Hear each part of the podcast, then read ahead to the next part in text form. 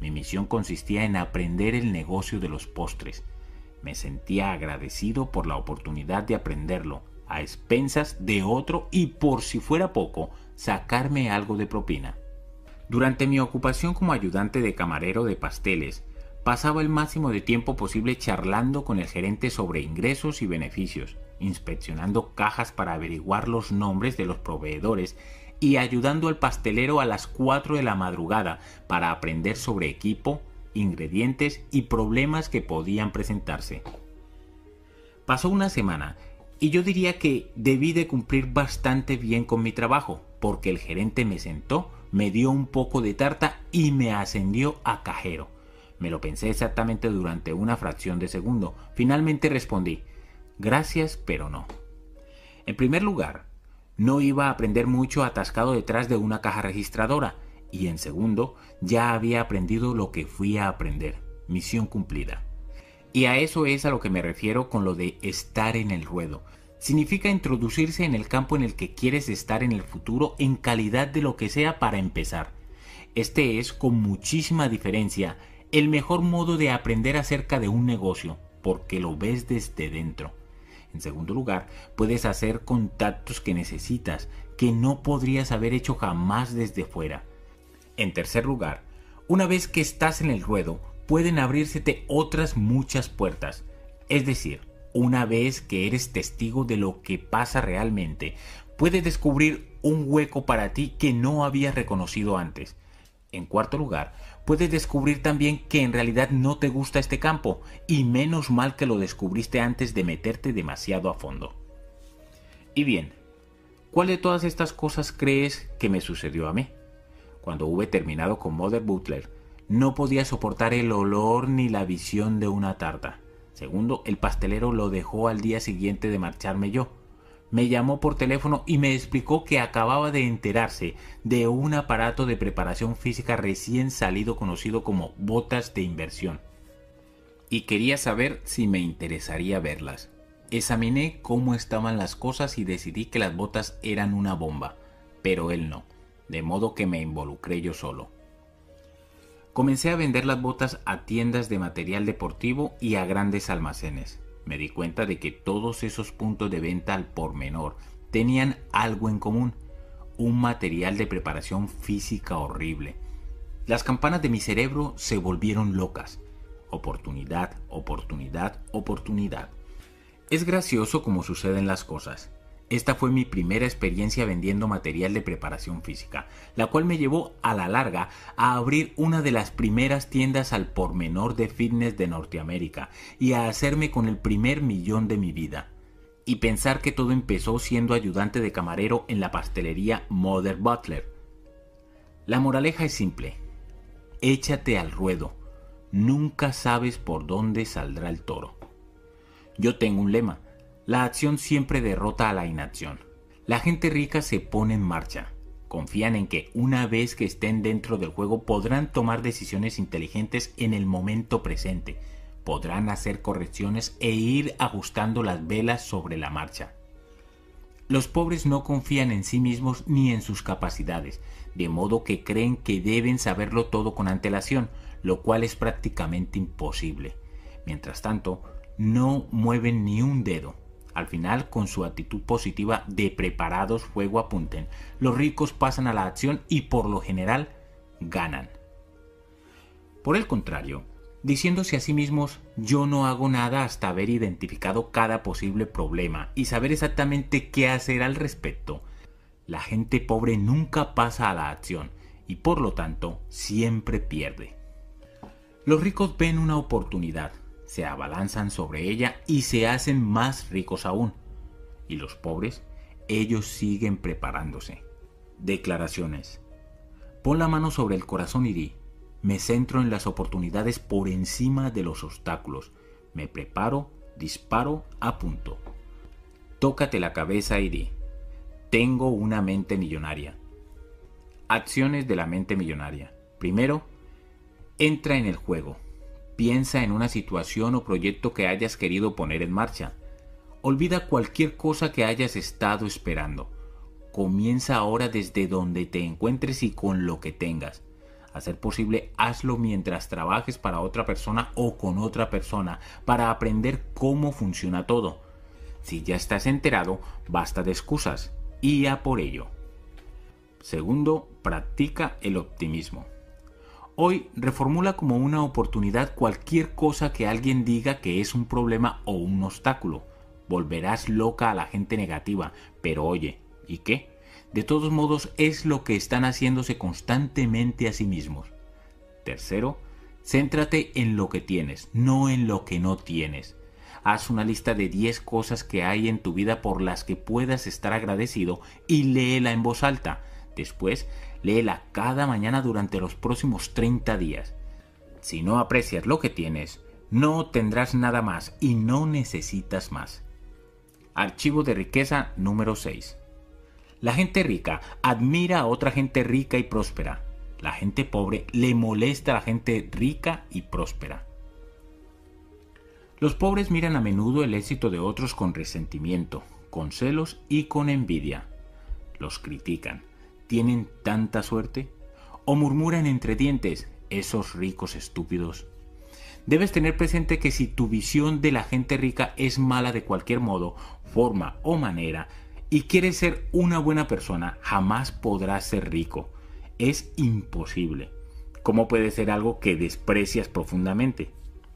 Es increíble comprobar el resentimiento e incluso la absoluta rabia que mucha gente pobre alberga hacia los ricos, como si creyesen que estos los hacen pobres. Anda, es que es así, los ricos se han llevado todo el dinero de forma que no queda nada para mí. Por supuesto, este es el perfecto discurso de la víctima. Quiero contarte una anécdota, no para quejarme, sino simplemente para relatar una experiencia del mundo real que tuve con este principio. En los viejos tiempos, cuando estaba, digámoslo así, económicamente bloqueado, conducía un verdadero cacharro. Nunca tenía problemas en el tráfico para cambiar de carril. Casi todo el mundo me cedía el paso. Pero cuando me hice rico y me compré un magnífico y flamante Jaguar negro, no pude sino advertir cómo cambiaban las cosas. De pronto empezaron a cortarme el paso y a veces, para colmo, me levantaban el dedo. Incluso llegaron a arrojarme cosas todo por una sola razón, que conducía un Jaguar. Un día por Navidad iba conduciendo por un barrio de la parte baja de San Diego, entregando pavos para una sociedad benéfica. Llevaba el techo corredizo abierto y advertí detrás de mí a cuatro individuos mugrientos encaramados en la parte detrás de una furgoneta. De pronto empezaron a jugar al baloncesto con mi coche, intentando meter latas de cerveza por mi techo corredizo cinco abolladuras y varios arañazos profundos más tarde. Me adelantaron gritando, rico cabrón.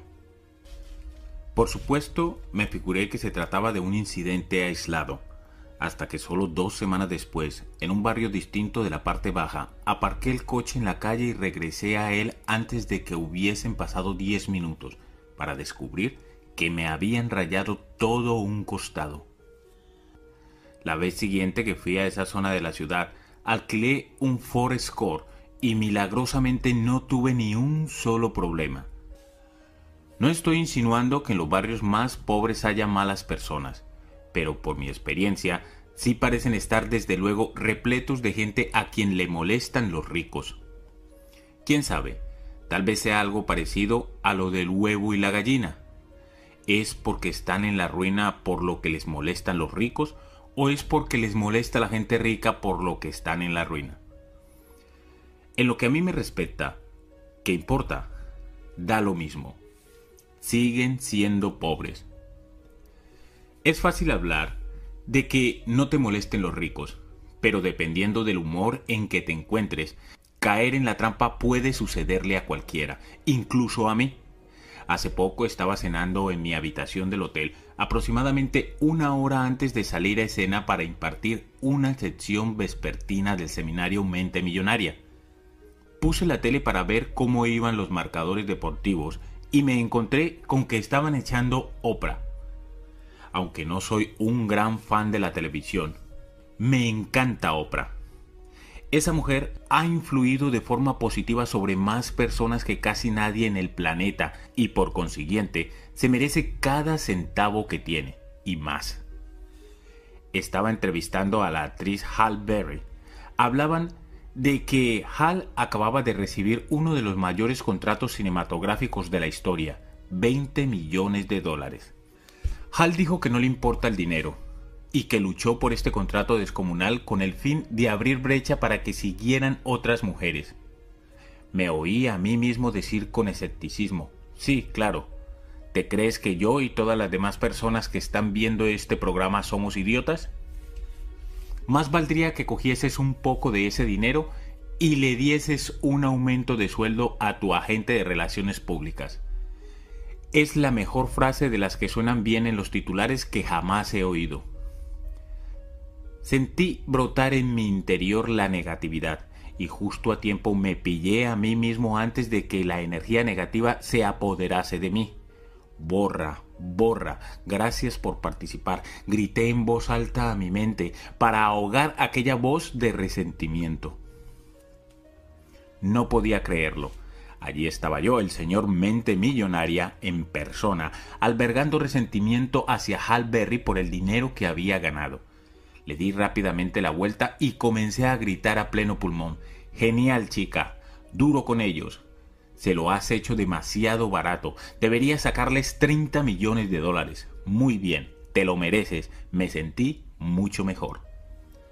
Independientemente del motivo que ella tuviese para querer todo aquel dinero, el problema no era ella, era yo.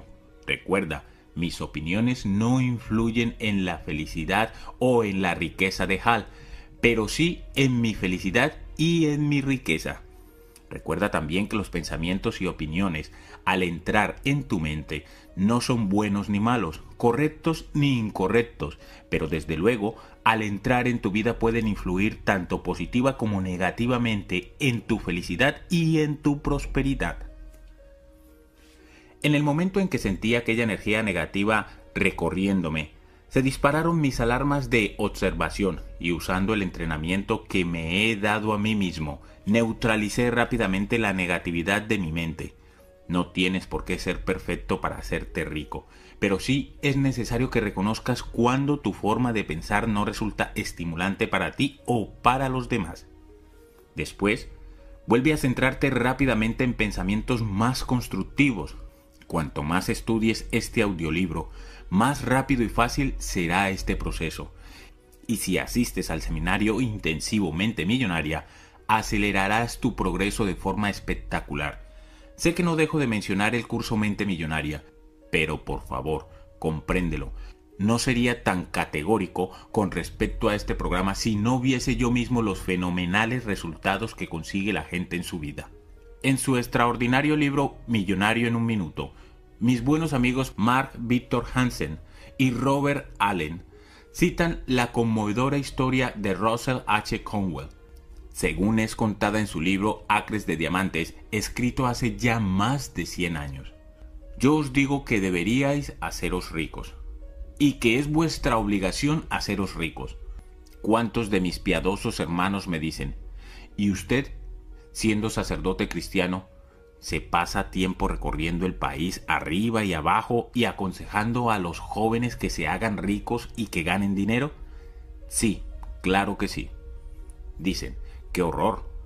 ¿Por qué no predica usted el Evangelio en lugar de ir predicando que los hombres ganen dinero? Pues porque ganar dinero de manera honrada es predicar el Evangelio. Por eso los hombres que llegan a ser ricos pueden ser hombres más honrados que encuentres en la comunidad. Y algún joven de los presentes esta noche puede decir, ah, pues a mí me han dicho toda mi vida que si una persona tiene dinero no es nada honrada, que tener mucho dinero es deshonroso, mezquino y despreciable. Amigo mío, ese es el motivo de que tú no tengas dinero, el tener esa idea de la gente. Eso en lo que está basada tu fe es del todo falso. Permitidme que os diga claramente que 98 de cada 100 hombres y mujeres ricos de América son honrados. Por eso son ricos, por eso se les confía dinero, por eso mantienen grandes empresas y encuentran toda la gente que quieran para trabajar con ellos.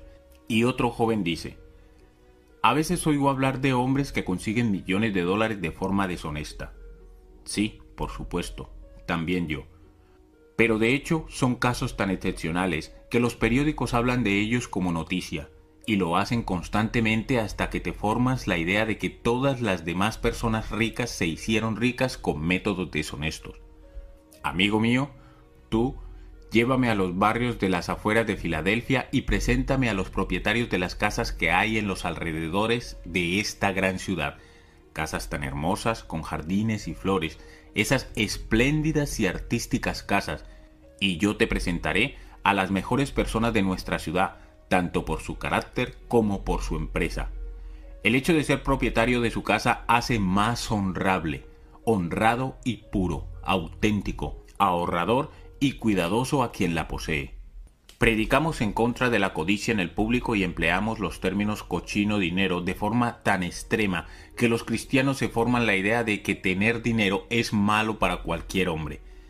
El dinero es poder y deberíais ambicionar razonablemente poseerlo. Deberíais porque podéis hacer un mayor bien con él que sin él. Es con dinero como se imprimieron vuestras Biblias, como se construyen vuestras iglesias, cómo se envía a vuestros misioneros y cómo se paga a vuestros predicadores. Yo digo pues que deberíais tener dinero. Si podéis llegar a ser ricos honradamente, es vuestro religioso deber hacerlo. Es un error espantoso por parte de estas piadosas personas pensar que, para ser piadosos, deben ser terriblemente pobres. El pasaje de Conwell hace varias observaciones excelentes la primera de ellas se refiere a la capacidad de generar confianza. De todos los atributos necesarios para hacerse rico, hacer que los demás confíen en ti debe estar en los primeros puestos de la lista. Piénsalo, ¿harías negocios con una persona en quien no confiases? Al menos hasta cierto punto. Ni hablar. Eso significa que para hacerte rico es muy probable que mucha, mucha, mucha gente deba confiar en ti. Y también es muy probable que para que esa mucha gente confíe en ti, tengas que ser totalmente digno de confianza. ¿Qué otros rasgos necesita una persona para hacerse rica? Y lo que es incluso más importante, permanecer rica. No cabe duda que siempre hay excepciones a cualquier regla, pero en general cómo has de ser para tener éxito en cualquier cosa. Pruébate algunas de estas características a ver cómo te quedan. Positivo, fiable, centrado, decidido, persistente, trabajador, energético, bueno con los demás, comunicador competente, medianamente inteligente y experto en al menos un área o un tema concreto.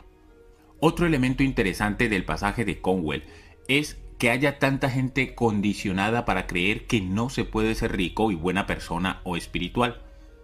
Antes también yo pensaba así. Como a muchos de nosotros, a mí me enseñaron amigos, profesores, medios de comunicación y el resto de la sociedad que la gente rica era de alguna manera mala, que eran todos mezquinos y avariciosos. Una vez más, otra forma de pensar que acabó siendo pura tontería, respaldado por mi propia experiencia del mundo real, más que por el viejo mito basado en el miedo. Me he encontrado con que las personas más ricas que conozco son también las más agradables. Cuando me trasladé a San Diego, nos mudamos a una casa situada en una de las partes más ricas de la ciudad. Nos encantaba la belleza de la casa y de la zona pero yo me sentía inquieto porque no conocía a nadie y tenía la sensación de no haber encajado aún. Mi plan era permanecer en un discreto segundo término y no mezclarme mucho con aquellos ricos. Sin embargo, mientras el universo registraba mis intenciones, mis hijos, que entonces tenían 5 y 7 años, se hicieron amigos de los otros niños del vecindario y tardé bien poco en estar llevándolos en coche a aquellas mansiones para dejarlos a jugar. Me recuerdo llamando a una puerta de madera increíblemente tallada que tenía al menos 6 metros de altura. La mamá abrió y con la voz más cordial que jamás había oído dijo, Harp, cuánto me alegro de conocerte. Pasa. Yo estaba un poco desconcertado mientras ella me servía un poco de té helado y me traía un cuenco de fruta. ¿Dónde está el truco? Seguía queriendo saber mi escépticamente. Entonces entró su marido, que venía de jugar con sus hijos en la piscina. Este fue más simpático si cabe. Hart, estamos tan contentos de tenerte en el vecindario. Tienes que venir a nuestra barbacoa esta noche con toda tu familia. Os presentaremos a todo el mundo y no aceptamos un no por respuesta. Por cierto, ¿juegas al golf? Mañana juego en el club. ¿Por qué no te vienes como invitado mío? Para entonces yo estaba consternado. ¿Qué pasó con los snobs con los que estaba seguro que no iba a encontrarme? Me marché y volví a casa para decirle a mi esposa que íbamos a la barbacoa. Ay, madre, dijo ella, ¿qué me pondré? No, cariño, no lo entiendes, le respondí. Esta gente es increíblemente agradable y totalmente informal. Tú sé cómo eres. Fuimos a la barbacoa y aquella noche conocimos a algunas de las personas más acogedoras, amables, generosas y encantadoras de nuestra vida. En cierto momento, la conversación derivó a una campaña benéfica que estaba encabezando una de las invitadas. Uno tras otro salieron los talonarios. Yo no podía creerlo. Estaba viendo literalmente una cola de gente para dar dinero a aquella mujer. Pero cada cheque venía con trampa. El acuerdo era que habría reciprocidad y que la mujer contribuiría a la organización benéfica en la que estuviese involucrado él o la donante. Exacto, como anillo al dedo. Todas las personas que había allí o bien desempeñaban un papel relevante en una obra benéfica. Los amigos que nos habían invitado estaban en varias. De hecho, cada uno se proponía como meta ser los que hiciesen la donación más relevante de toda la ciudad al fondo del hospital infantil. No solo daban decenas de miles de dólares ellos mismos, sino que todos los años organizaban una fiesta, cena, que recaudaba cientos de miles más. Después estaba el médico de las venas. También intimamos bastante con su familia se encontraba entre los primeros médicos que operaban de varices del mundo e hizo una fortuna. Se movía entre los 5 mil y los 10 mil dólares por cada intervención quirúrgica que practicaba y realizaba 4 o 5 al día. Y lo menciono porque todos los martes eran días gratis, en los que operaba a personas de la ciudad que no podían permitirse pagar sumas tan elevadas. Ese día de la semana Trabajaba desde las 6 de la mañana hasta las 10 de la noche realizando hasta 10 intervenciones, todas gratuitamente. Además, encabezaba su propia organización, cuya misión consistía en conseguir que otros médicos hiciesen también días gratis para la gente en sus respectivas comunidades. Huelga decir que mi vieja y condicionada creencia que los ricos eran todos unos snobs mezquinos y avariciosos se disipó a la luz de la realidad. Ahora sé que lo cierto es lo contrario. Según mi experiencia, las personas más ricas que conozco son las más agradables, también son las más generosas. No estoy diciendo que los no ricos no sean agradables ni generosos, pero puedo afirmar con seguridad que la idea de que toda la gente rica es en cierto modo mala no es otra cosa que ignorancia. El hecho es que albergar resentimiento hacia los ricos es una de las formas más seguras de permanecer en la ruina. Somos criaturas de hábito, y para vencer esto o cualquier otro hábito necesitamos practicar. En lugar de albergar resentimiento hacia la gente rica, quiero que practiques el sentir admiración por ellos. Quiero que practiques la bendición para con la gente rica y quiero que practiques el amor hacia la gente rica. De ese modo, inconscientemente sabes que cuando te vuelvas rico, otras personas te admirarán, te bendecirán y te amarán en lugar de maldecirte con el mismo resentimiento que ahora tú pudieses albergar hacia ellos. Una de las filosofías por las que me rijo en mi vida proviene de la antigua sabiduría una, las enseñanzas originarias de los ancianos de Hawái. Dice así, bendice aquello que quieras, si ves a una persona con una hermosa casa, bendice a esa persona y bendice esa casa. Si ves a una persona con un bonito coche, bendice a esa persona y bendice ese coche. Si ves a una persona con una familia encantadora, bendice a esa persona y bendice a esa familia. Si ves a una persona con un hermoso cuerpo, bendice a esa persona y bendice su cuerpo. Principio de riqueza. Bendice aquello que quieras. Filosofía 1. El tema es que si te molesta lo que tiene la gente, de ningún modo podrás tenerlo. Y si ves a un tipo con un flamante jaguar negro con el techo corredizo abierto, no le tires lata de cervezas. Declaraciones. Pon la mano sobre el corazón y di, admiro a la gente rica, bendigo a la gente rica, amo a la gente rica. Y yo también voy a ser una de esas personas ricas. Tócate la cabeza y di, tengo una mente millonaria. Acciones de la mente millonaria. Primero, practica la filosofía una de bendice aquello que quieras. Date una vuelta en coche o cómprate revistas.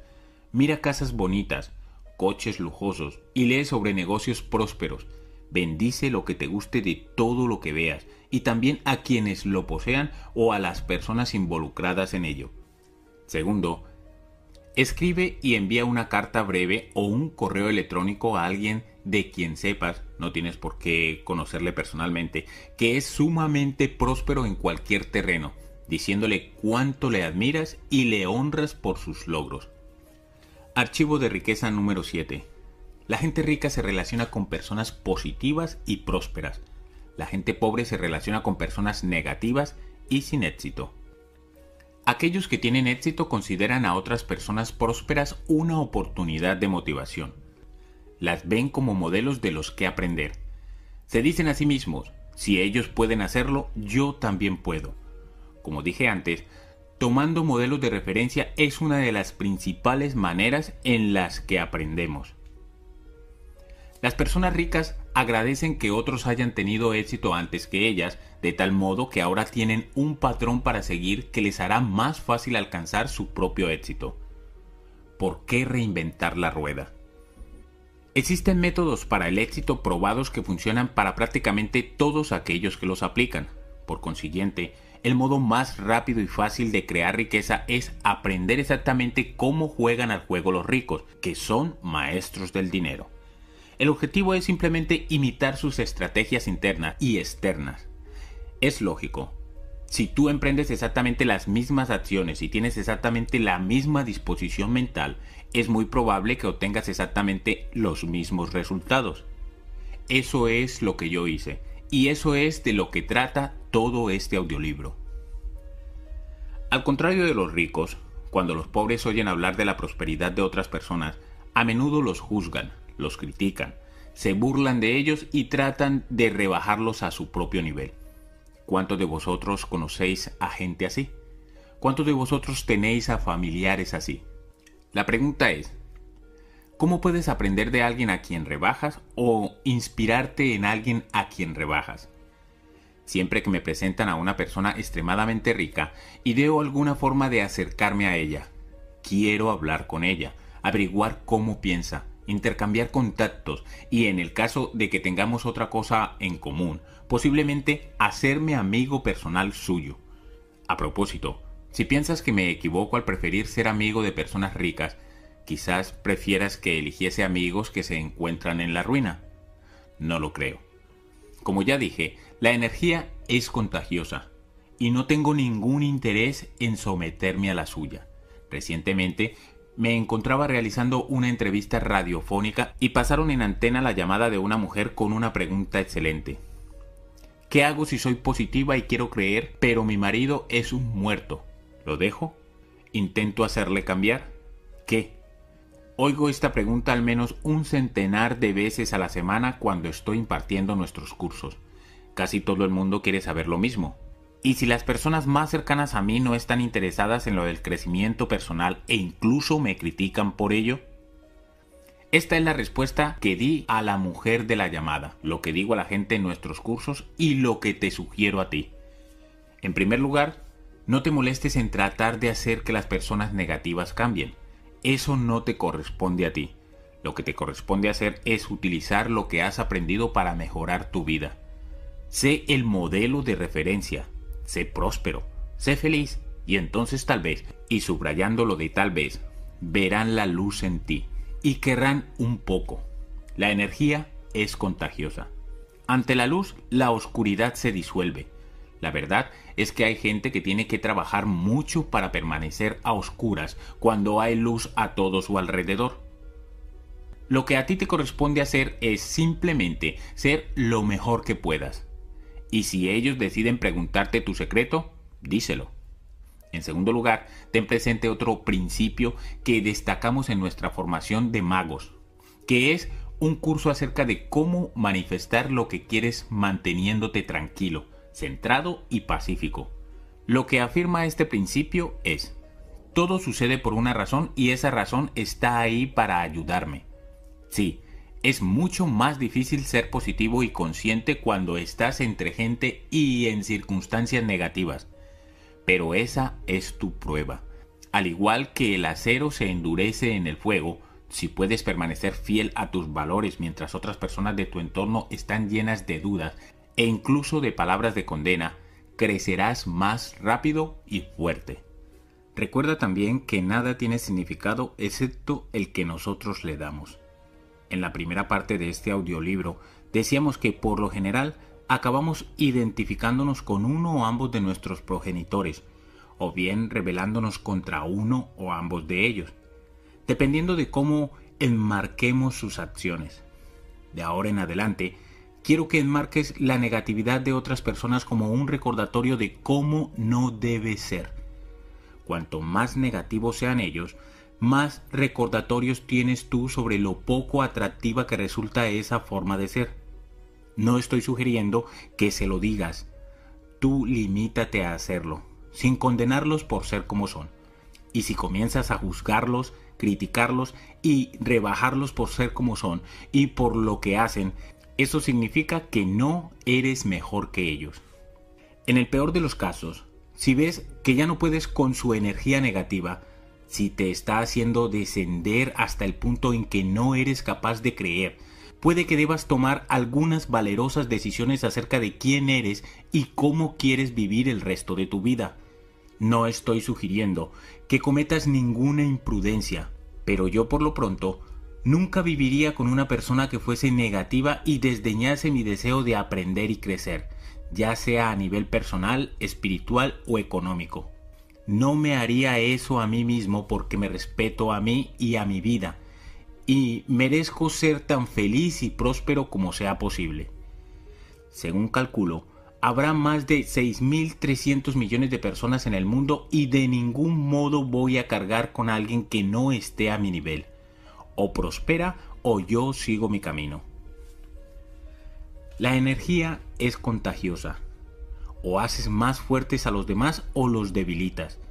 Y al contrario, o la gente te afecta, te insufla vigor y optimismo o te infecta, te contamina. Permíteme una pregunta. ¿Abrazarías y tomarías a una persona que sabes que padece un caso grave de sarampión? La mayoría de la gente diría, ni hablar, yo no quiero contraer el sarampión. Pues yo creo que el modo de pensar negativo es como tener sarampión mental. En lugar de picor, tienes mala uva. En lugar de rascarte, despotricas. En lugar de irritación, tienes frustración. ¿Y de verdad quieres estar cerca de personas así? Estoy seguro de que has oído el dicho Dios los cría y ellos se juntan. ¿Sabías que lo que gana la mayoría de las personas no varía más allá de un 20% de la media de los ingresos de sus amigos más íntimos? Por eso sería mejor que vigilases con quién te relacionas y eligieses con cuidado con quién pasas tu tiempo. Según mi experiencia, la gente rica no se apunta simplemente al club de campo para jugar al golf. Lo hace para establecer contacto con otras personas ricas y prósperas. Hay otro refrán que dice, lo importante no es lo que sepas, sino a quién conozcas. En lo que a mí respecta, así es. Resumiendo, si quieres volar con las águilas, no nades con los patos. Yo procuro relacionarme únicamente con personas positivas y prósperas y lo que es igual de importante, alejarme de las negativas. También procuro retirarme de situaciones tóxicas. No veo razón alguna para infectarme con energía venenosa. Entre estas podrían encontrarse las discusiones, el cotilleo y las puñaladas traperas También incluiría ver televisión para tontos, a menos que lo haga específicamente como estrategia de relajación, en lugar de que sea tu única forma de entretenimiento. Cuando miro la televisión, me intereso generalmente por los deportes. En primer lugar, porque disfruto viendo trabajar o, en este caso, jugar a expertos en cualquier cosa y en segundo lugar, porque me gusta seguir las entrevistas posteriores a los juegos. Me encanta escuchar la disposición mental de los campeones y para mí, cualquiera que haya llegado a las finales de cualquier campeonato en cualquier deporte es un campeón. Cualquier deportista de ese nivel ha desbancado a decenas de miles de otros jugadores para llegar a ese punto, si llega, lo cual hace que cada uno de ellos me parezca increíble. Me encanta oír su actitud cuando ganan. Ha sido un gran esfuerzo de todo el equipo. Lo hemos hecho bien, pero todavía nos quedan cosas por mejorar. Trabajar duro tiene su compensación. También me encanta escuchar su actitud cuando pierden es un solo partido. Volveremos a la carga. Simplemente vamos a olvidarnos de este y a centrarnos en el próximo partido. Vamos a repasar lo hecho y a ver qué debemos mejorar. Vamos a hacer lo que sea para ganar. Durante los Juegos Olímpicos del 2004, la canadiense Perdita Felicien, entonces campeona mundial de los 100 metros vallas, era la gran favorita para ganar la medalla de oro en la carrera final chocó con la primera valla y sufrió una aparatosa caída. Fue incapaz de terminar la carrera. Extremadamente disgustada tenía lágrimas en los ojos mientras yacía allí perpleja. Se había preparado para aquel momento seis horas diarias todos los días de la semana durante los cuatro años anteriores. A la mañana siguiente vi su rueda de prensa. Ojalá la hubiese grabado fue increíble escuchar su perspectiva. Dijo algo así como, no sé por qué ocurrió, pero ocurrió, y voy a utilizarlo. Voy a centrarme aún más y trabajar todavía más durante los próximos cuatro años. ¿Quién sabe qué camino habría emprendido de haber ganado? Tal vez habría enturbiado mi deseo. No lo sé, pero sí sé que ahora tengo más ganas que nunca volveré todavía más fuerte. Al oírla hablar, todo cuanto pude articular fue, ostras, se puede aprender mucho escuchando a campeones. La gente rica anda con ganadores, la gente pobre con perdedores. ¿Por qué? Es una cuestión de comodidad. Los ricos se sienten cómodos con otras personas prósperas, se sienten completamente dignos de estar con ellas, los pobres se encuentran incómodos con gente a la que le vaya muy bien económicamente, o bien les da miedo ser rechazados, o se sienten como si no perteneciesen a la misma raza. Para protegerse, el ego se enfrasca entonces en el enjuiciamiento y la crítica. Si quieres hacerte rico, Deberás cambiar tu patrón interno para creer plenamente que cada centímetro de ti mismo es tan bueno como cualquier millonario o multimillonario que pueda haber por ahí. Me quedo horrorizado cuando en mis seminarios la gente se me acerca y me pregunta si pueden tocarme. Dicen, es que nunca he tocado a un millonario. Normalmente soy educado y sonrío, pero por dentro estoy diciendo, espabila, yo no soy mejor que tú ni distinto a ti. Y mientras no empieces a entender eso te quedarás en la ruina para siempre. Amigos, no se trata de tocar a millonarios. Se trata de daros cuenta de que vosotros sois iguales de buenos y dignos que ellos y luego actuar en consecuencia. Mi mejor consejo es este. Si de verdad quieres tocar a un millonario, conviértete en uno. Espero que captes lo principal de la cuestión. En lugar de burlarte de los ricos, tenlos como modelos que debes imitar. En lugar de rehuir con vergüenza a los ricos, ve a conocerlos. En lugar de decir, ostras, es que son tan especiales, afirma, si ellos pueden hacerlo, yo también. Al final, si quieres tocar a un millonario, podrás tocarte a ti mismo. Declaraciones. Pon la mano sobre el corazón y di, imito a la gente rica y próspera. Me relaciono con gente rica y próspera. Si ellos pueden, yo puedo. Tócate la cabeza y di, tengo una mente millonaria. Acciones de la mente millonaria. Primero, ve a la biblioteca, a una librería o a internet y léete una biografía de alguien que sea o fuese extremadamente rico y próspero. Andrew Carnegie, John D. Rockefeller, Mary Kay, Donald Trump, Warren Buffett, Jack Welch, Bill Gates y Ted Turner son unos cuantos buenos ejemplos. Utiliza su historia para inspirarte, para aprender estrategias de éxito concretas y, lo más importante, para copiar su disposición mental. Segundo, apúntate a un club de alta categoría, ya sea de tenis, de salud, de negocios o de golf. Mézclate con gente rica en un entorno rico. O si de ningún modo puedes permitirte apuntarte a un club de esos, toma café o té en el hotel con más clase de tu ciudad acomódate en este ambiente y observa a los clientes, fijándote en que no son nada distintos a ti. Tercero, identifica una situación o a una persona negativa en tu vida. Retírate de esa situación o de esa relación. Si se trata de alguien de la familia, opta por estar menos tiempo en su compañía. Cuarto, deja de ver telebasura y mantente alejado de las malas noticias. Archivo de riqueza número 8.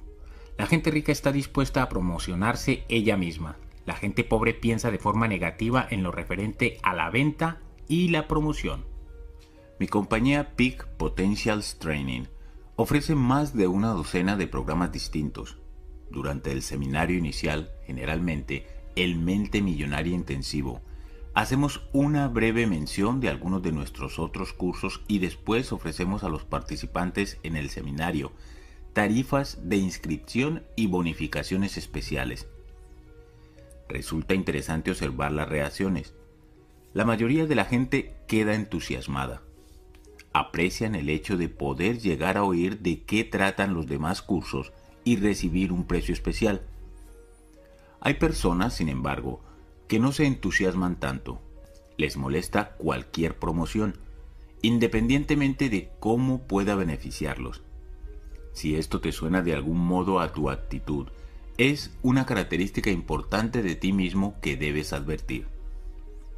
El hecho de sentir contrariedad ante una promoción constituye uno de los mayores obstáculos para el éxito. La gente que tiene problemas con todo lo que sea venta y promoción, por lo general, está sin blanca. Es obvio. ¿Cómo puedes crear grandes ingresos en tu propio negocio o como representante de algún negocio si no estás dispuesto a hacer saber a la gente de tu existencia o la de tu producto o servicio? Incluso como empleado, si no estás dispuesto a promocionar tus virtudes, alguien que sí lo esté pasará rápidamente por encima de ti en el escalafón de la empresa. Existen varias razones por las que la gente tiene un problema con la promoción o la venta. Lo más probable es que pudiese reconocer una o más de las siguientes. En primer lugar, puede que hayas tenido una mala experiencia en el pasado con personas que se promocionaron a tu costa de forma inadecuada. Tal vez te sentiste víctima de una venta agresiva. Tal vez estuvieron molestándote en un momento inoportuno Tal vez no pensaban aceptar un no por respuesta. En cualquier caso, es importante reconocer que esta experiencia se halla en el pasado y que puede que el hecho de conservarla no te esté sirviendo hoy. En segundo lugar, es posible que hayas vivido una experiencia desagradable al tratar de vender algo a alguien y ser totalmente rechazado por esa persona. En este caso, el hecho de que te desagrade la promoción no es más que una mera proyección de tu propio miedo al fracaso y al rechazo. De nuevo, ten presente que el pasado no es necesariamente igual al futuro. En tercer lugar, tu problema podría proceder de la programación de tus padres. A muchos de nosotros se nos dijo que es de mala educación ensalzar lo propio. Bueno, eso está muy bien si te ganas la vida como experto en buenos modales, pero en el mundo real, en lo referente a negocios y dinero, si no ensalzas lo tuyo, te garantizo que nadie lo hará. Los ricos están dispuestos a ensalzar sus virtudes y su valía ante cualquiera que tenga a bien escucharlos y a poder ser también harán negocios con ellos. Finalmente, hay personas que sienten que lo referente a promoción está por debajo de ellas. Yo llamo a esto el síndrome del arrogante, también conocido como la actitud de ¿acaso no soy especial? En este caso el sentimiento es que si la gente quiere lo que tienes, debería encontrarte de algún modo y venir a ti. Las personas que tienen esta creencia están sin blanca o lo estarán pronto. Eso es seguro. Pueden tener la esperanza de que todo el mundo vaya a recorrer cielo y tierra en su búsqueda, pero la verdad es que el mercado está abarrotado de productos y servicios y aun cuando los suyos pueden ser los mejores, nadie los sabrá jamás, porque ellos son demasiado estirados para decírselo a nadie. Probablemente te resulte familiar el dicho construye la mejor ratonera y tendrás el mundo a tus pies. Bueno, eso solo es cierto si añades cinco palabras, si se enteran de ello. Los ricos casi siempre son excelentes promotores, pueden y están dispuestos a promocionar sus productos, sus servicios y sus ideas con pasión y entusiasmo.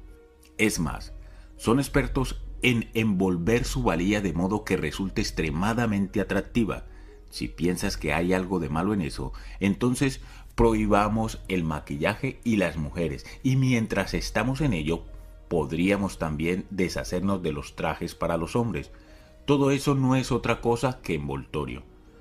Robert Kiyosaki, autor del superventas Padre Rico, Padre Pobre, libro que recomiendo encarecidamente, señala que toda empresa, incluida la de escribir libros, depende de la venta.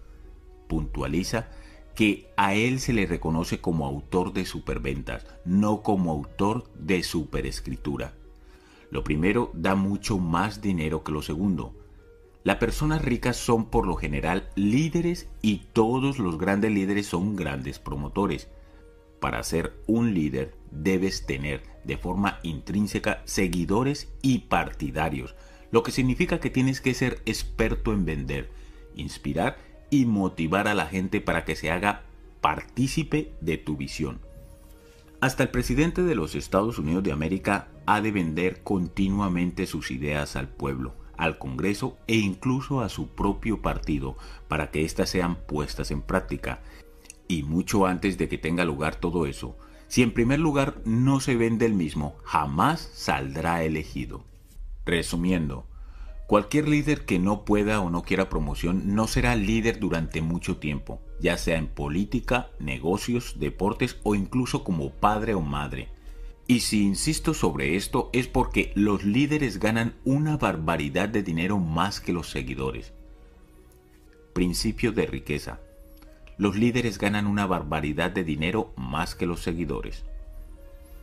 Aquí la cuestión esencial no es si te gusta o no la promoción, sino por qué estás haciéndola.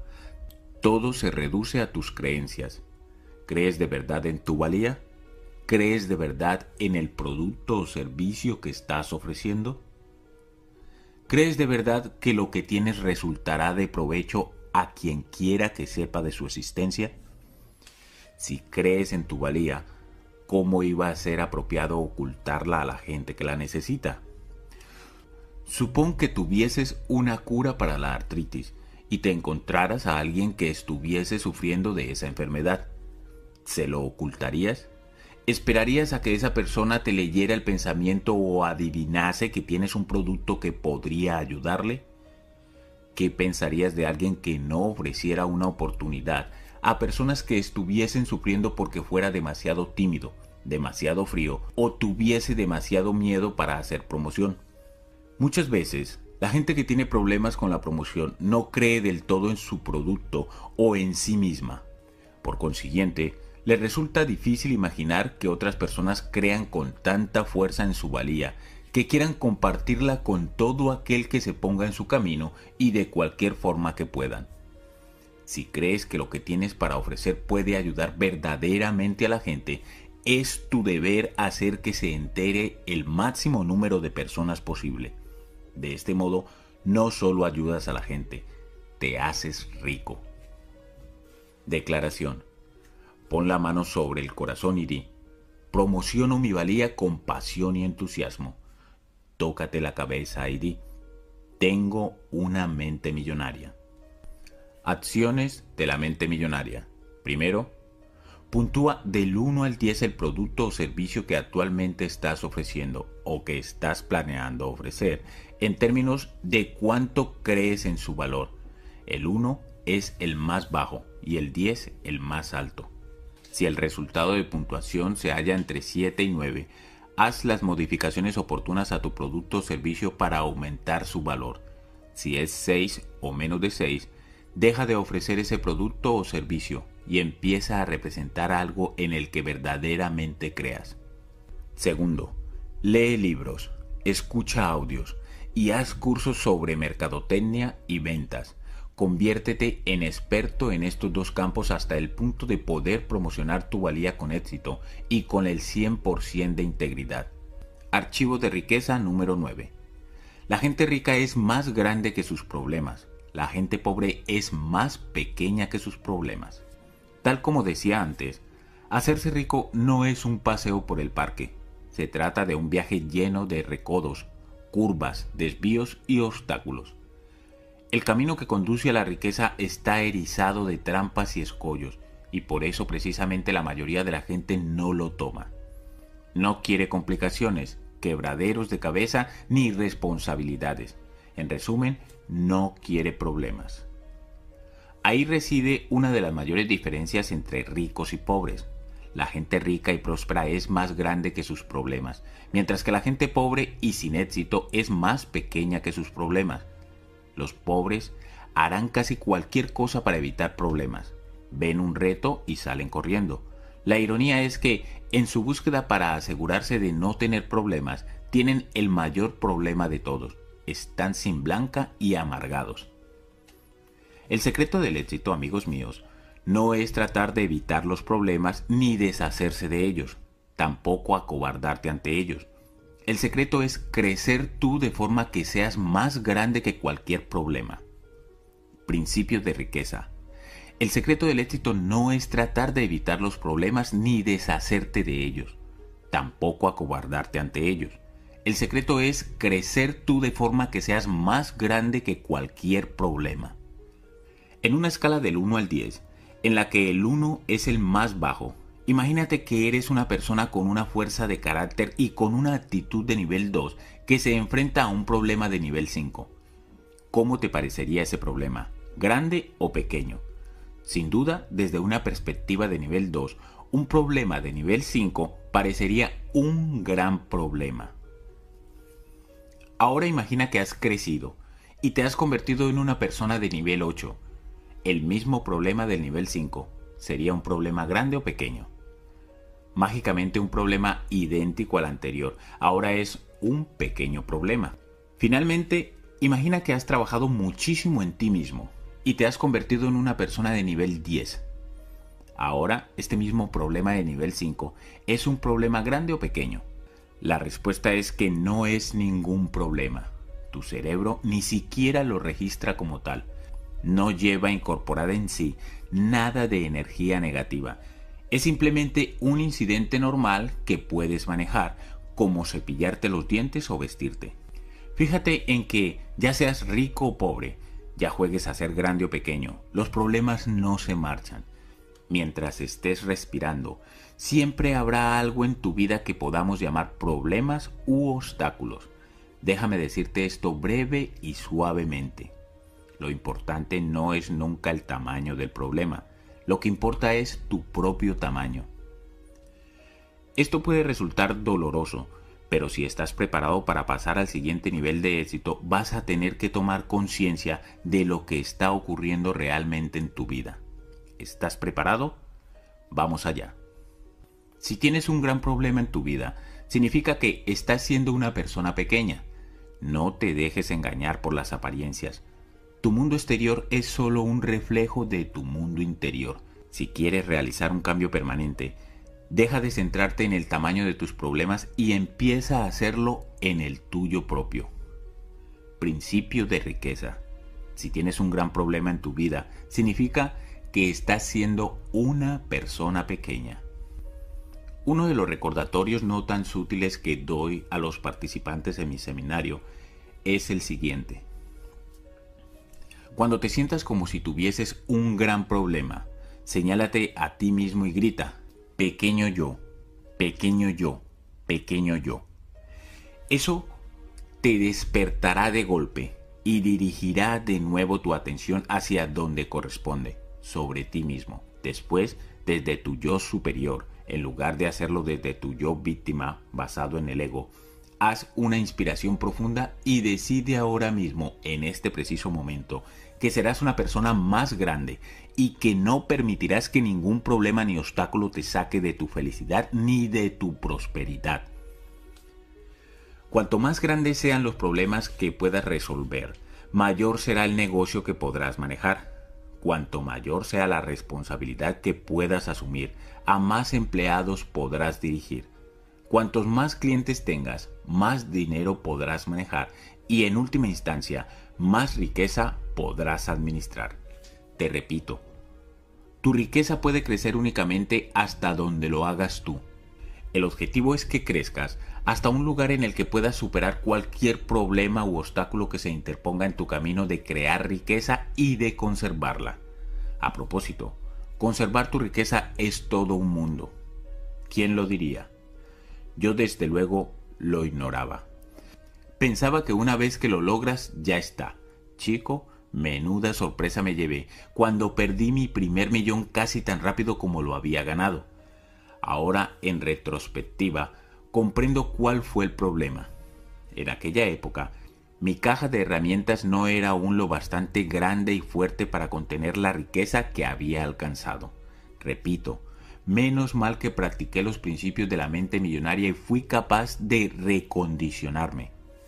No solo recuperé aquel millón, sino que, debido a mi nuevo patrón del dinero, he reunido muchos millones más. Y lo mejor de todo es que no solo he conservado mi dinero, sino que no deja de crecer a una velocidad notable. Piensa que eres tu contenedor de riqueza. Si tu contenedor es pequeño y tu dinero es grande, ¿qué ocurrirá? Que lo perderás. Tu contenedor rebosará y el dinero sobrante se desparramará por todos lados. Sencillamente, no puedes tener más dinero que el que tu contenedor es capaz de almacenar. Por lo tanto, debes crecer para ser un contenedor grande, y de ese modo no solo puedas contener más riqueza, sino también atraer más riqueza. El universo detesta ver un vacío y si tienes un contenedor de dinero muy grande, se apresurará a llenarlo. Uno de los motivos por los que la gente rica es más grande que sus problemas tiene que ver con lo que comentábamos antes.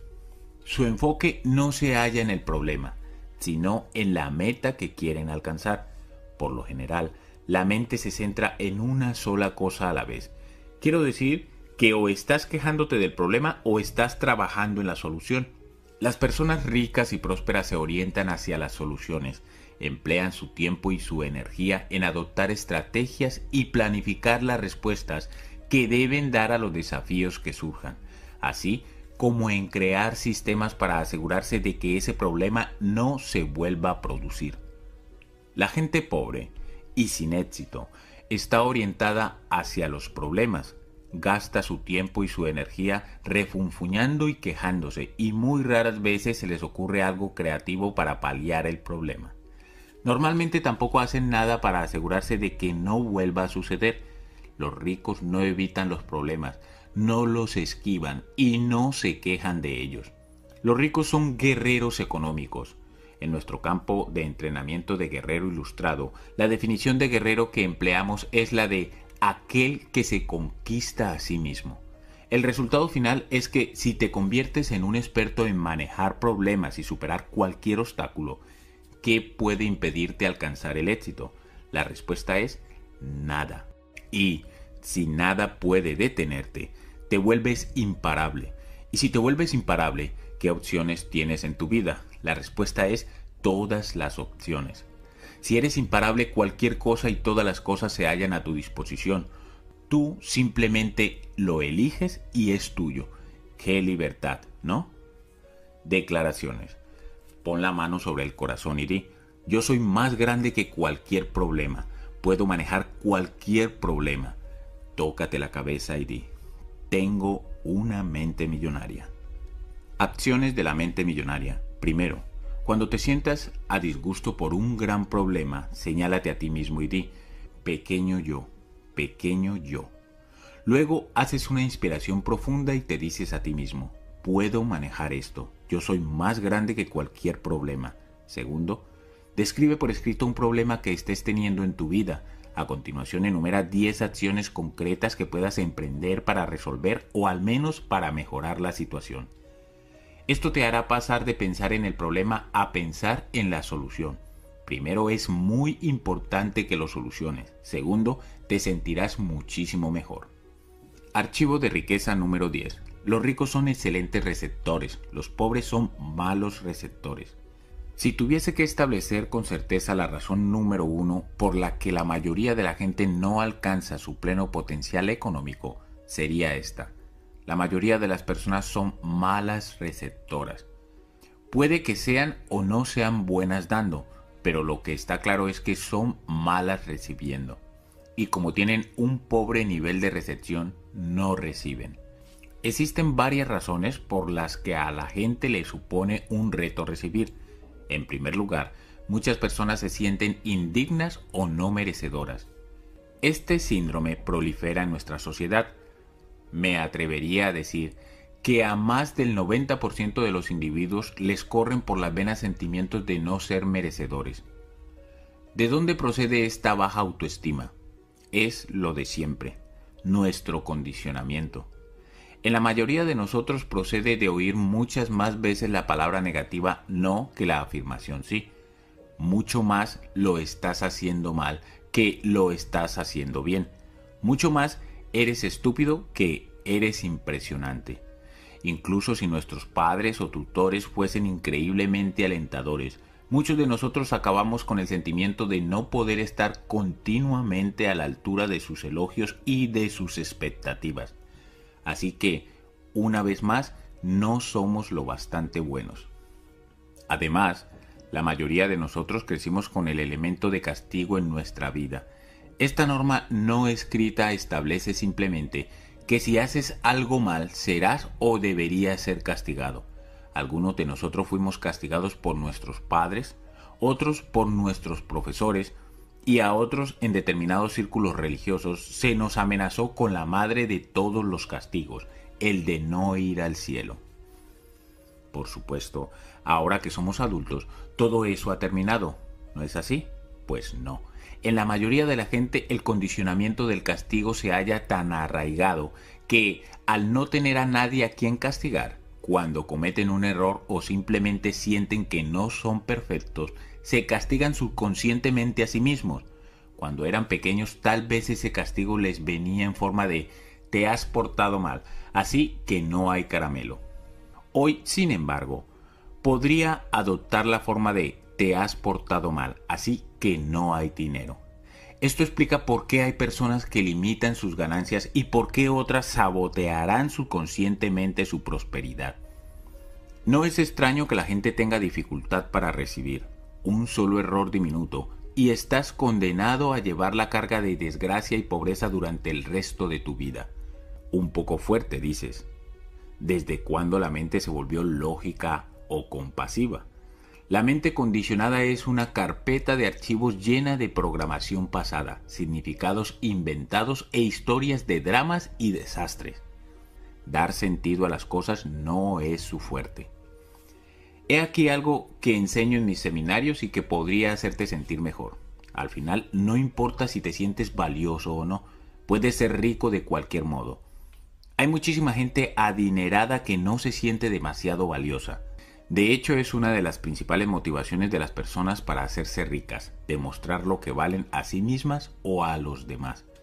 La idea de que estar convencido de la propia valía es necesario para hacer fortuna no es más que eso, una idea, pero no siempre se confirma en el mundo real. Tal como he dicho anteriormente, hacerte rico para demostrar lo que vales puede que no te haga de lo más feliz, así que es mejor que te dediques a crear riqueza por otras razones. Pero lo importante es que tengas presente que tu sentimiento de falta de mérito no te impedirá hacerte rico. Desde un punto de vista estrictamente financiero, podría tratarse de hecho de una baza a tu favor. Dicho esto, quiero que captes lo que voy a compartir contigo. Este podría ser fácilmente uno de los momentos más importantes de tu vida. ¿Estás preparado? Aquí va. Reconoce que lo de si eres o no lo bastante valioso es toda una historia inventada. Nada tiene significado excepto el que nosotros le damos. No sé tú, pero yo jamás he oído hablar de nadie que al nacer pasase por la rueda del sellado. ¿Te imaginas a Dios poniendo un sello en la frente de cada persona a medida que fuesen llegando al mundo? ¿Valioso? No valioso. ¿Valioso? No valioso. ¿No valioso? Uf, definitivamente no valioso. Lo siento, no creo que funcione de ese modo. No hay nadie que venga y te ponga el sello de valioso o no valioso. Lo haces tú. Tú te lo inventas. Tú lo decides. Tú y solo tú determinas si vas a ser valioso. Es simplemente tu perspectiva. Si tú dices que eres valioso, lo eres. Si dices que no eres valioso, no lo eres. De cualquier modo, vivirás dentro de tu propia historia. Esto es de una importancia tan fundamental que voy a repetirlo otra vez más. Vives dentro de tu propia historia. Así de sencillo. Principio de riqueza. Si tú decides que eres valioso, lo eres. Si decides que no eres valioso, no lo eres. De cualquier modo, vivirás dentro de tu propia historia. Entonces, ¿por qué tendría la gente que hacerse esto a sí misma? ¿Por qué tendría la gente que inventarse la historia de que no vale lo suficiente? Es simplemente la naturaleza de la mente humana, la parte protectora de nosotros que va siempre buscando lo malo. ¿No te has fijado nunca en que una ardilla no se preocupa por estas cosas? ¿Te imaginas a una ardilla diciendo, este año no voy a recolectar muchas nueces para prepararme para el invierno porque no valgo lo suficiente? Lo dudo porque esas criaturas de menor inteligencia jamás se harían eso a sí mismas. Únicamente la criatura más evolucionada del planeta, el ser humano, tiene la capacidad de limitarse a sí. Uno de mis propios dichos es el siguiente.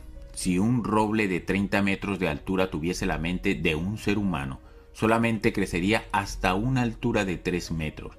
Esta es mi sugerencia, puesto que resulta mucho más fácil cambiar tu historia que tu valía en lugar de preocuparte por cambiar esta última, modifica tu historia. Es mucho más rápido y barato. Simplemente invéntate una historia nueva y mucho más productiva y vive en ella. Ay, pero no podría hacer eso, dices tú. No estoy cualificado para decidir que soy valioso. Eso tiene que venir de otra persona. Lo siento, digo yo. Eso no es del todo exacto, lo cual es una forma amable de decir tonterías no influiría en nada lo que cualquiera diga o dijese en el pasado, porque para que tenga algún efecto tú tienes que creerlo y participar de ello, y eso no puede venir de otra persona que no seas tú. Pero solo para hacerte sentir mejor, sigamos el juego y haré por ti lo que hago por miles de participantes en el seminario intensivo Mente Millonaria. Yo personalmente te ungiré. Principio de riqueza. Si un roble de 30 metros de altura tuviese la mente de un ser humano, solamente crecería hasta una altura de 3 metros. T. Harv Eker. Se trata de una ceremonia especial, así que voy a pedirte que ahora mismo elimines cualquier distracción. Deja de masticar, deja de hablar por teléfono y deja lo que quiera que estés haciendo. Los hombres, si gustáis, podéis cambiaros y poneros traje y corbata aunque lo mejor sería un smoking. Para las mujeres, un traje formal de fiesta y tacones sería perfecto. Y si no tienes nada con la suficiente clase o lo bastante nuevo, esta sería definitivamente la ocasión de ir a comprarte un traje o un vestido, preferiblemente de marca. Si estáis todos listos, comencemos. Por favor, arrodillaos sobre una rodilla e inclinad la cabeza respetuosamente. ¿Listos? Vamos allá. Por el poder que se me ha conferido, yo te unjo como persona muy valiosa, a partir de este momento y para siempre jamás. Vale, ya estamos. Ahora puedes levantarte y mantener la cabeza alta, porque al fin eres digno y valioso. He aquí un sabio consejo. Ya no tienes por qué dedicar ni un minuto de tu tiempo a pensar si eres valioso o no. Y empieza a emprender las acciones que necesites para hacerte rico. La segunda razón fundamental por la que a la mayoría de la gente le supone un problema recibir es porque siguen sin ser conscientes de ello. El viejo principio es mejor dar que recibir. Dejadme que lo exprese del modo más elegante posible. Vaya estupidez. Esta frase es ridícula. Y por si no te habías dado cuenta, generalmente la propagan personas y grupos que quieren que tú des para ellos recibir. La idea en conjunto es absurda. ¿Qué es mejor, frío o calor? ¿Grande o pequeño? ¿Izquierda o derecha? ¿Dentro o fuera? Dar y recibir son dos caras de la misma moneda. Quien quiera que decidiese que es mejor lo primero que lo segundo, simplemente tendría un escaso dominio de las matemáticas. Por cada uno que da debe haber uno que recibe, y por cada uno que recibe debe haber uno que da. Principio de riqueza. Por cada uno que da debe haber uno que recibe, y por cada uno que recibe debe haber uno que da. Piénsalo. ¿Cómo podrías dar si no hubiese alguien o algo que recibiese? Ambos tienen que estar en perfecto equilibrio para trabajar de tú a tú, al 50%. Y puesto que el dar y el recibir deben igualarse siempre mutuamente, han de ser también iguales en importancia. Además, ¿qué sensación produce dar? La mayoría de nosotros estaría de acuerdo en que dar produce una sensación maravillosa y de plenitud. A la inversa, ¿cómo te sientes cuando quieres dar y la otra persona no está dispuesta a recibir? La mayoría de nosotros estaría de acuerdo en que es una sensación terrible. Así pues, graba esto en tu mente. Si no estás dispuesto a recibir, estás arrancando de ti a quienes quieren darte estás realmente negándoles el gozo que proviene de dar y por tanto se sienten fatal. ¿Por qué? Porque todo es energía. Y cuando quieres dar pero no puedes, esa energía no consigue expresarse y se estanca en ti. Esa energía atascada se transforma entonces en emociones negativas.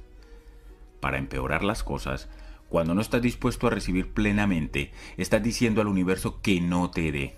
Es sencillo. Si no estás dispuesto a recibir la parte que te corresponde, esta irá a parar a otra persona que sí lo esté. Esa es una de las razones por las que los ricos se hacen más ricos y los pobres más pobres. No porque sean en absoluto más valiosos o merecedores, sino porque están dispuestos a recibir mientras la mayoría de la gente pobre no lo está. Aprendí muy bien esta lección una vez mientras estaba de acampada solo en el bosque. Preparándome para mi estancia de dos días, hice un cobertizo atando la parte superior de una lona a un árbol y después sujeté la inferior al suelo, creando así una cubierta de 45 grados sobre mi cabeza para dormir. Menos mal que preparé este mini apartamento, porque llovió toda la noche. Cuando salí de mi refugio por la mañana, comprobé con satisfacción que estaba seco, igual que los objetos situados bajo la lona. Pero al mismo tiempo, no pude evitar percatarme de un charco inusitadamente hondo que se había formado sobre el suelo, en la parte inferior de la lona. De repente oí la voz interior que me decía, la naturaleza es totalmente abundante, pero no sabe distinguir. Cuando la lluvia cae, tiene que ir a algún lugar. Si una parte está seca, habrá otra que esté doblemente mojada. Plantado allí, sobre el charco, me di cuenta de que así es exactamente como funciona el dinero. Hay muchísimo, billones de billones flotando por ahí. Lo hay, sin duda, en abundancia y tiene que ir a parar alguna parte. Lo que ocurre es esto.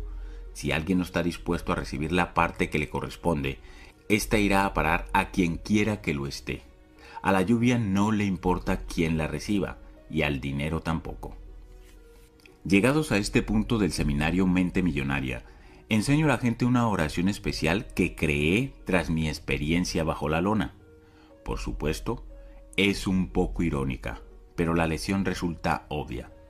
Dice así, Universo, si hay algo grande y bueno que esté llegando a alguien que no se halle dispuesto a tomarlo, mándamelo a mí. Yo estoy abierto y dispuesto a recibir todas tus bendiciones. Gracias. Hago que todos los asistentes repitan esto conmigo y se vuelvan locos, se emocionan porque hallarse totalmente dispuesto a recibir es una sensación increíble y genial, ya que es algo totalmente natural.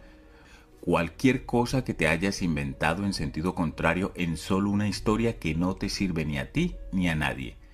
Que se vaya tu historia y que venga tu dinero.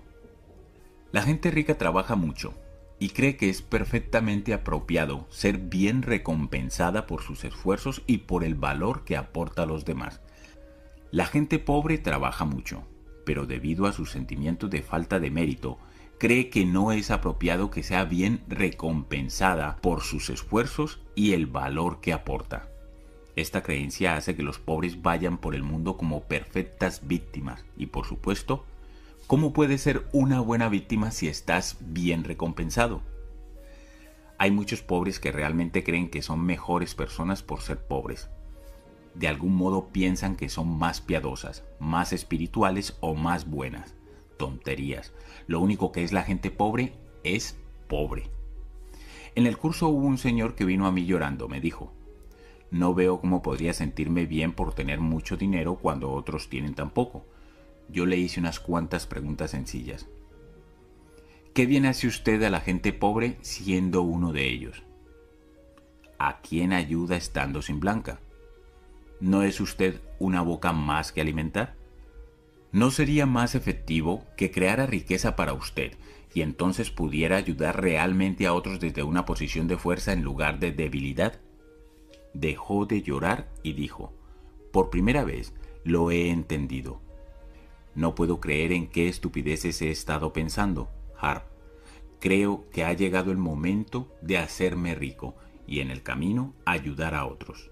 Gracias. Volvió a su asiento, siendo un hombre nuevo. No hace mucho, recibí un correo electrónico suyo diciéndome que está ganando 10 veces lo que ganaba antes y que se siente fenomenal por ello.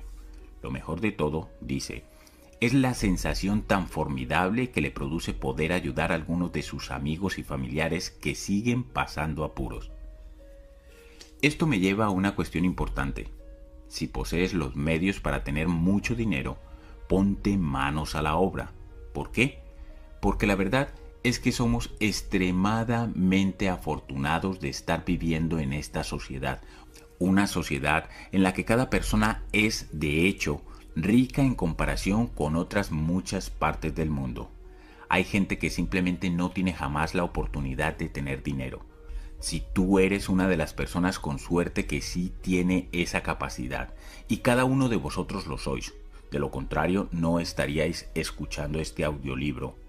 Utiliza tus medios al máximo, hazte muy rico y después ayuda a la gente que no tiene la oportunidad que tú tuviste eso tiene mucho más sentido para mí que estar sin blanca y no ayudar a nadie. Por supuesto, hay quien dirá, el dinero me cambiará. Si me hago rico, podría convertirme en una especie de estúpido mezquino y avaricioso. En primer lugar, los únicos que dicen eso son la gente pobre, no es más que otra justificación para su fracaso y no proviene sino de unas más de las muchas malas hierbas interiores de su jardín financiero. No te lo tragues. En segundo lugar, es necesario que pongamos las cosas en su sitio. El dinero únicamente potenciará los rasgos de tu carácter. Si eres mezquino, te ofrecerá la oportunidad de serlo más. Si eres amable, te dará la oportunidad de ser más amable. Si en el fondo eres un estúpido, con dinero puedes serlo aún más. Si eres generoso, tener más dinero te permitirá simplemente ser todavía más generoso. Y cualquiera que te diga otra cosa, está sin blanca. Principio de riqueza. El dinero únicamente potenciará los rasgos de tu carácter. Así pues, ¿qué puedes hacer? ¿Cómo te conviertes en un buen receptor? En primer lugar, comienza por cuidarte. Recuerda, las personas somos criaturas de hábito y por lo tanto deberás practicar conscientemente recibir lo mejor que la vida tenga para ofrecerte. Uno de los elementos clave en el sistema de administración del dinero que enseñamos en el seminario intensivo Mente Millonaria es tener una cuenta para caprichos, de la que llegues a gastar una cantidad determinada de dinero en cosas que te gusten y que te permitan sentirte millonario. La idea de esta cuenta es mejorar tu sentimiento de que te mereces lo mejor y fortalecer tu músculo receptor. En segundo lugar, quiero que practiques el volverte loco de emoción y gratitud cada vez que encuentres o recibas algo de dinero. Tiene gracia. Cuando estaba en la ruina y veía un modesto centavo en el suelo, nunca me rebajaba tanto para recogerlo. Sin embargo, ahora que soy rico recojo cualquier cosa que se parezca siquiera al dinero le doy un beso de buena suerte y declaro en voz alta, soy un imán para el dinero. Gracias, gracias, gracias. No cometo el error de considerar el escaso valor de compra que tiene ese centavo. El dinero es dinero y encontrarlo es una bendición del universo. Ahora que estoy plenamente dispuesto a recibir cualquier cosa y todo lo que se ponga en mi camino, lo hago. Si quieres crear riqueza, es absolutamente crucial estar abierto y dispuesto a recibir, y también lo es si quieres conservarla. Si eres mal receptor y tropiezas de algún modo con una sustanciosa cantidad de dinero, lo más probable es que te desaparezca rápidamente. Como siempre, primero lo interior, después lo exterior. Para empezar, amplía tu caja receptora. Después, observa cómo llega el dinero hasta llenarla. Recuerda que el universo detesta ver un vacío, es decir, un espacio vacío será siempre llenado. ¿Te has fijado alguna vez en qué ocurre con un armario o con un garaje vacíos? Generalmente no se quedan mucho tiempo así, ¿verdad? ¿Te has fijado también en lo extraño que resulta que el tiempo empleado en cualquier tarea sea siempre igual o mayor al tiempo destinado para ella? Una vez que expandas tu capacidad de recibir, recibirás. Asimismo, una vez que te abras verdaderamente a recibir, el resto de tu vida se abrirá. No solo recibirás más dinero, sino también más amor, paz y felicidad. ¿Por qué? Debido a otro principio que utilizo constantemente y que establece lo siguiente. El modo en que haces cualquier cosa es el modo en que lo haces todo.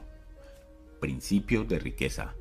El modo en que haces cualquier cosa es el modo en que lo haces todo tal como eres en un área determinada es generalmente como eres en todas. Si has estado bloqueándote ante la posibilidad de recibir dinero, lo más probable es que hayas estado bloqueándote a recibir todo lo demás de bueno que tiene la vida. Por lo general, la mente no delinea de forma específica dónde eres mal receptor. De hecho, es todo lo contrario, ya que la mente posee el hábito de generalizar y dice, así son las cosas, siempre es lo mismo. Si eres mal receptor, lo eres en todas las áreas. La buena noticia es que cuando te conviertas en un receptor excelente, lo serás en todas partes y estarás abierto a recibir todo cuanto el universo tiene que ofrecerte en todas las áreas de tu vida. Ahora lo único que deberás acordarte es de seguir diciendo gracias al recibir todas tus bendiciones. Declaración. Pon la mano sobre el corazón y di, soy un excelente receptor. Estoy abierto y dispuesto a recibir enormes cantidades de dinero en mi vida.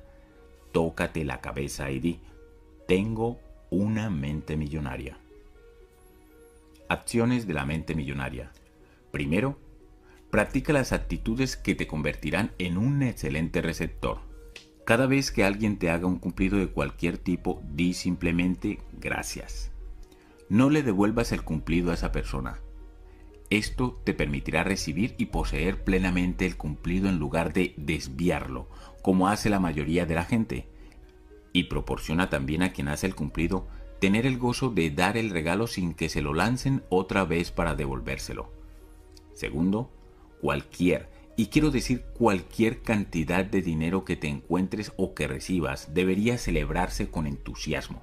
Grita, soy un imán para el dinero. Gracias, gracias, gracias. Esto es válido tanto para el que te encuentres en el suelo como para el que recibas como regalo del gobierno, como sueldo y de tu negocio o negocios. Recuerda, el universo te está ayudando. Si declaras constantemente que eres un imán para el dinero, y sobre todo si tienes la prueba, el universo dirá simplemente vale y te enviará más. Tercero, mímate. Al menos una vez al mes, haz algo especial que te guste a ti y que le guste a tu espíritu. Recibe un masaje, una manicura o una pericura asiste a una comida o a una cena extravagante, alquila un barco o una casita de fin de semana, o haz que alguien te lleve el desayuno a la cama. Podría ser que tuvieses que negociarlo con un amigo o familiar. Haz cosas que te permitan sentirte rico y merecedor. La energía que emitas por esta clase de experiencia enviará al universo el mensaje de que vives en la abundancia, por lo que el universo hará simplemente su trabajo y dirá, vale, y seguidamente te ofrecerá oportunidades de obtener más. Archivo de riqueza número 11. Los ricos eligen que se les pague según los resultados, los pobres eligen que se les pague según el tiempo empleado. ¿Has oído alguna vez este consejo? Ve a la escuela, saca buenas notas, consigue un buen trabajo con un sueldo fijo, sé puntual, trabaja mucho y vivirás feliz toda tu vida. Por desgracia, este sabio consejo procede directamente del libro de cuentos de hadas, volumen 1, justo después del cuento del ratoncito Pérez. No voy a molestarme en desacreditar toda la frase. Eso puedes hacerlo tú mismo revisando tu propia experiencia y la vida de todos los que te rodean. Lo que sí discutiré es la idea que se halla detrás del sueldo fijo. No hay nada malo en obtener un sueldo fijo a menos que interfiera en tu capacidad de ganar lo que mereces. El problema es que generalmente interfiere. Principio de riqueza. No hay nada malo en obtener un sueldo fijo, a menos que interfiera en tu capacidad de ganar lo que mereces. El problema es que generalmente interfiere. La gente pobre prefiere que se le pague un salario fijo o por horas necesitan la seguridad de saber que está entrando exactamente la misma cantidad de dinero en exactamente el mismo tiempo, un mes sí y otro también. De lo que no se dan cuenta es que esa seguridad tiene un precio y el coste es la riqueza. Vivir basándose en la seguridad es vivir basándose en el miedo. Lo que en realidad está diciendo es, me da miedo no poder ganar lo suficiente de acuerdo con mi rendimiento, así que me conformaré con ganar lo justo para sobrevivir o estar cómodo. La gente rica prefiere que se le pague según los resultados que produce, si no totalmente, al menos en parte. Los ricos por lo general, de alguna forma poseen sus propios negocios. Los ingresos les vienen de sus beneficios. Trabajan a comisión o con un porcentaje de los ingresos eligen la opción de comprar acciones y participar en los beneficios en lugar de recibir salarios más altos. Fíjate en que con ninguna de las formas de obtener dinero que se han mencionado en este párrafo existe garantía alguna. Como he dicho anteriormente, en el mundo financiero las recompensas son generalmente proporcionales al riesgo. La gente rica cree en sí misma, cree en su valor y en su capacidad de entregarlo la gente pobre no. Por eso necesita garantías. Recientemente traté con una asesora de relaciones públicas que quería que le pagase unos honorarios de 4 mil dólares al mes. Le pregunté qué recibiría yo a cambio de esos 4 mil dólares. Me contestó que mensualmente lograría una cobertura en los medios de comunicación superior a 20 mil dólares. Yo le dije, ¿y si no produce usted esos resultados ni nada que se le acerque? Ella respondió que aún así estaría poniendo su tiempo, por lo que merecía que se le pagase. Así que contesté, a mí no me interesa pagarle por su tiempo, me interesa pagarle por su resultado concreto, y si no produce ese resultado, ¿por qué debería pagarle? Por otro lado, si produce resultados mayores, debería cobrar más. Esta es mi propuesta. Le daré el 50% del valor de la cobertura que origine en los medios de comunicación. Según sus cifras, eso significaría pagarle 10 mil dólares al mes, que es más del doble de sus honorarios. ¿Se avino a ello? No. ¿Está sin blanca? Sí. Y lo estará el resto de su vida o hasta que entienda que para hacerte rico necesitarás cobrar en función de tus resultados. Los pobres canjean su tiempo por dinero. Eso significa que invariablemente acabas transgrediendo la regla de la riqueza número uno que dice, Jamás pongas techo a tus ingresos. Si eliges cobrar por tu tiempo, estás cargándote casi todas tus probabilidades de obtener riqueza.